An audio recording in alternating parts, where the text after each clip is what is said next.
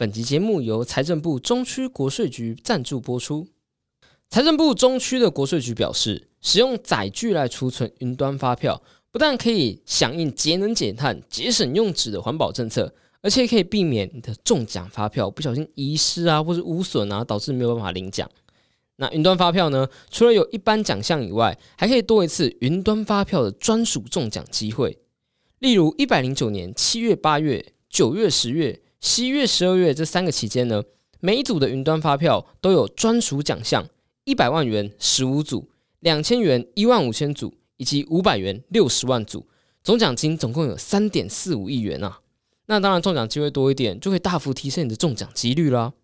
那除此之外，你有没有过那种，就是发票拿到了，但是就是忘记兑奖？或是你明明就已经中奖了，但是就忘记去换，所以就过期没办法兑奖了呢？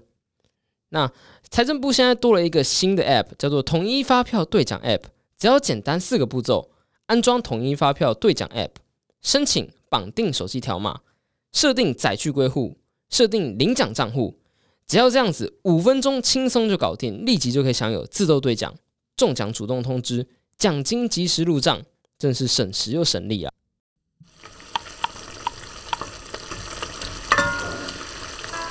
每周两小时，帮你养成阅读习惯。这里是舒食料理读书会。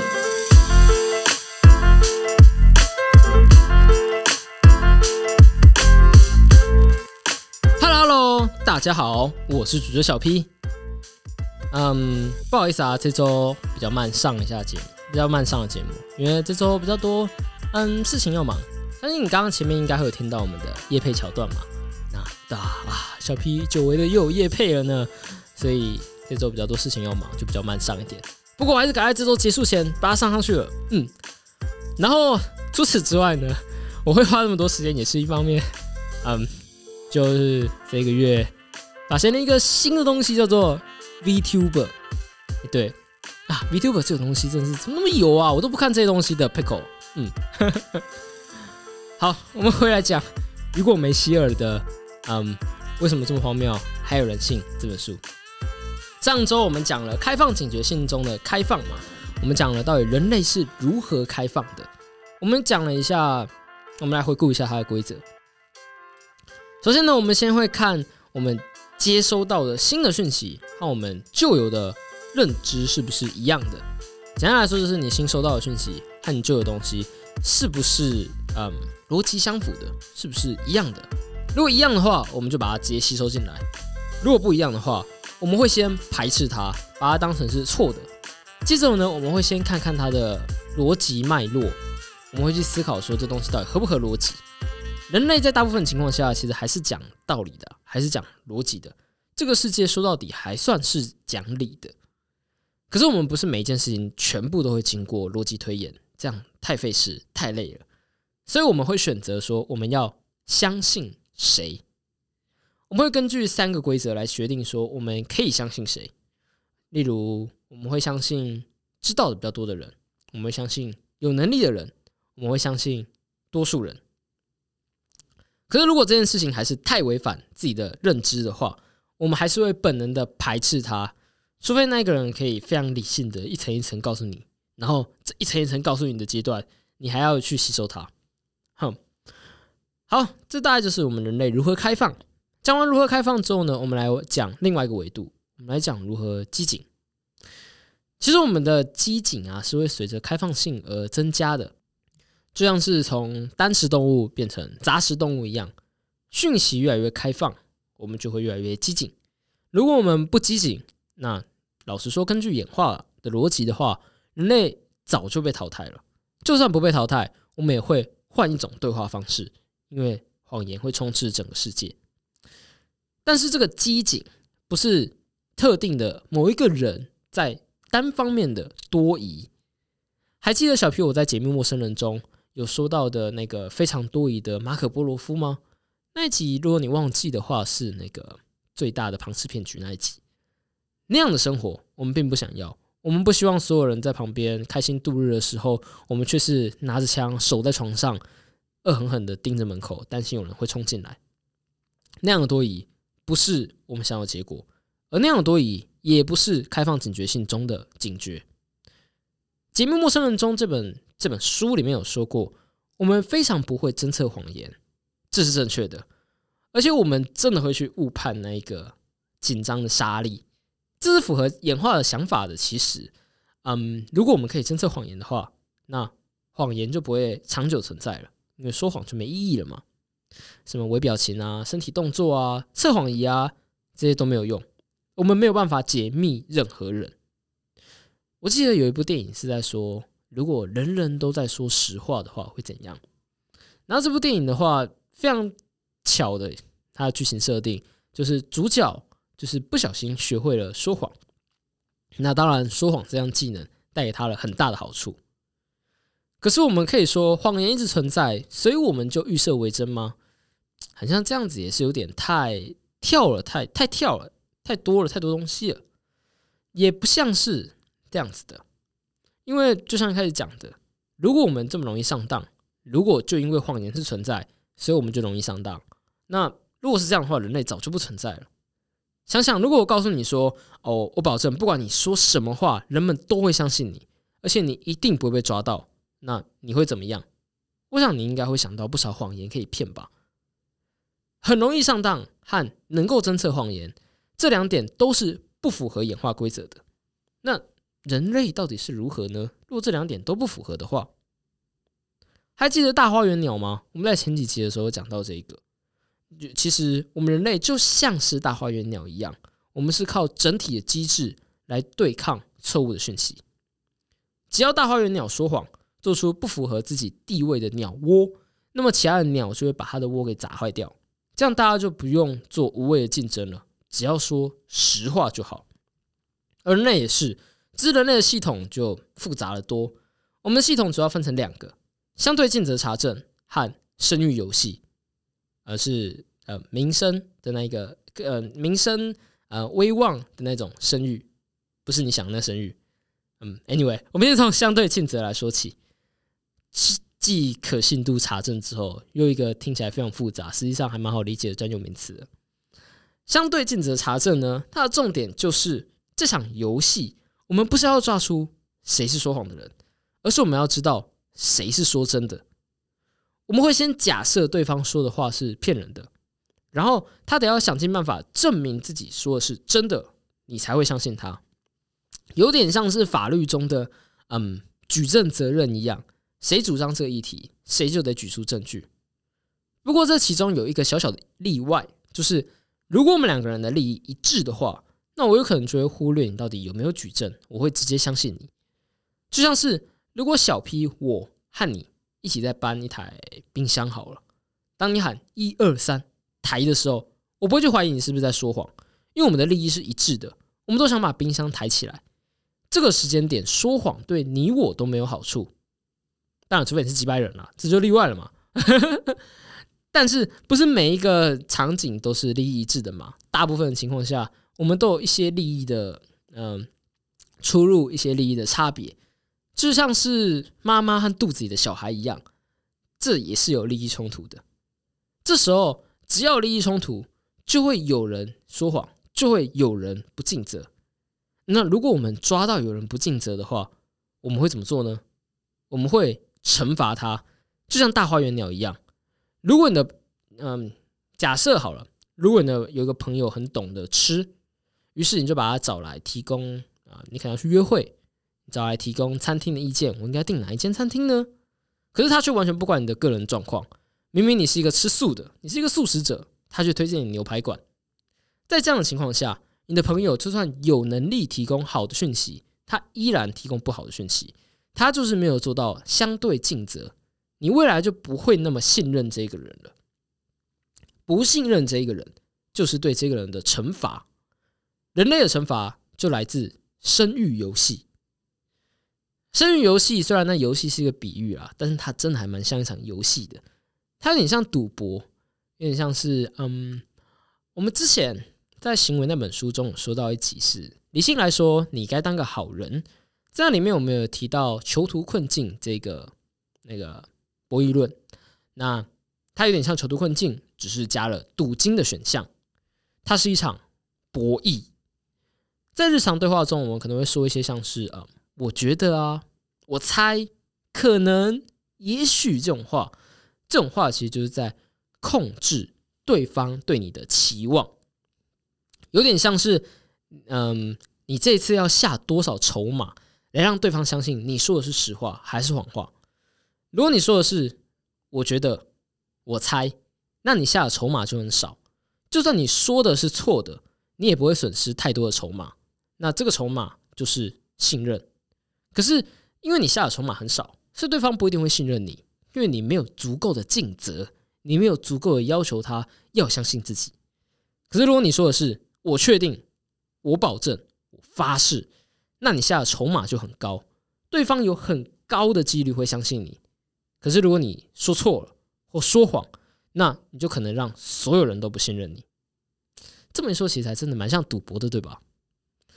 而就像是我们在理性来说，你该当好人的那一集中说到的，只要你不知道这场游戏何时结束，只要它看起来还是一个无限游戏，你就该选择合作。总结来说呢，我们靠着一些机制来让大家不敢说谎。首先是利益一致，如果我们两个的利益是一致的，我们就没有必要说谎了。接着是举证，那个说话的人要尽可能的说服对方，会是。掏出啊信任筹码之类的，否则他说的话就很容易被我们当做谎言。最后是声誉，说谎的人会以不被信任这种方式被惩罚，而因为有这样的惩罚机制，我们才会在说谎的时候用“我觉得”“我保证”来控制自己这一次要下多少筹码，管理对方的期望。因为毕竟不是每一次我们都可以做到一个完整的举证，可是。如果有一个人，他和你没有共同利益，其他人也不在意他的声誉，那他是不是会到处撒谎了呢？对，他会，这个人会这么做，他也可以这么做。可是，该担心的人是他，不是你。你根本不用相信这个人，而这个人也不会被其他人给信任。当你当一个人完全不被信任的时候，在这个陌生人社会。或者是说，在古代的熟人村子中都是活不下去的。银行不会给你借钱，村民也不会分给你粮食。这也是为什么一般情况下，陌生人和陌生人的互动都是保守的。我们会试探对方，我们不会直接信任那一个拿着爱心笔的人。这是设计系的大学生。我们大部分情况下只是被群众压力给逼着买下而已。我们不是真的信任他。好，讲到这里。开放警觉性是什么？我们用四讲来把它总结的讲完了。嗯，老实说，我觉得我并没有讲的非常好。我很我很努力的想把它整理在一起，但是，嗯，可能是因为我可能也许资料查的不够多吧，或者是嗯，也许没有真的整个融会贯通的去把整个事情给搞定，所以我觉得我没有说讲的非常好。那 anyway，从下一集开始呢，我会分享。雨果是怎么用开放警觉性来分析各个事件的？分别是像是政治宣导、谣言、假新闻，有点像是剑桥分析公司之类的，还有迷信这样的事情。我们会用开放警觉性来分析为什么这些事情可以成立，为什么理论上来讲人类是理性的，这些东西还是会存在。好啊，看现在都几点了，我来说说自己对这本书的看法好了。首先呢，为什么这本书要用那么多专有名词啊？又是可信性查证，又是相对尽责查证之类的，而且丢出这些词又没有什么浅显的说明，然后他又不像是行为那本书一样啊！我真的很喜欢萨博斯基的文笔啊，我觉得他的文笔很，然后我很喜欢他的幽默感。然后对雨果的话，你就嗯买书来看你就知道了，你看看就知道。而且我觉得他分章节分的很乱。有些地方我觉得应该要连着讲，像呃上一集的开放性，其实是两个章节，我就把它连在一起。那这次的警觉性呢，就变成只用，它就只用一个章节来讲这东西而已。总之，我还蛮想吐槽它的排序和整理的啦。可是我们看的毕竟不是作者的文笔嘛，我们看的毕竟不是作者这一些该怎么去把东西呈现出来，而是他的想法、他的逻辑。开放警觉性能不能更好的解释行为呢？我觉得可以。那默认为真，真的就是错的吗？我觉得不一定。嗯，这样是不是有点怪怪的？为什么这两个相反的想法在小 P 我的眼中都是对的呢？因为我觉得这两个的适用范围不同，有点像是我在节目中说过好几次的话：一流智慧的象征是同时掌握两种截然不同的想法，但仍能正常行事的人。每个类型、每个学科都，我们都只能尽可能接近真相而已。可是目前，甚至可能未来，都不会有什么大一统的解释所有事情的解释。我觉得每个模型都有它的适用范围，所以如果我们没有搞清楚它的适用范围，我们自然就不会觉得说，我们自然就会觉得说，哦，这两个相反的东西好像不会存在，但是他们其实使用的地方是不一样的。哈，以下是我个人的想法啊。我没有学术底子，我不是社会科学相关科系的，我也没有做研究，只是纯粹的看书之后做整理、做判断而已。好，个人想法开始，我就是这样子的。人类在嗯，人们啦，在大多数的日常情况，在那些熟悉的环境，在那些利益攸关，在你每天都会面对的事情上，都是十分理性的，都是符合开放警觉性的。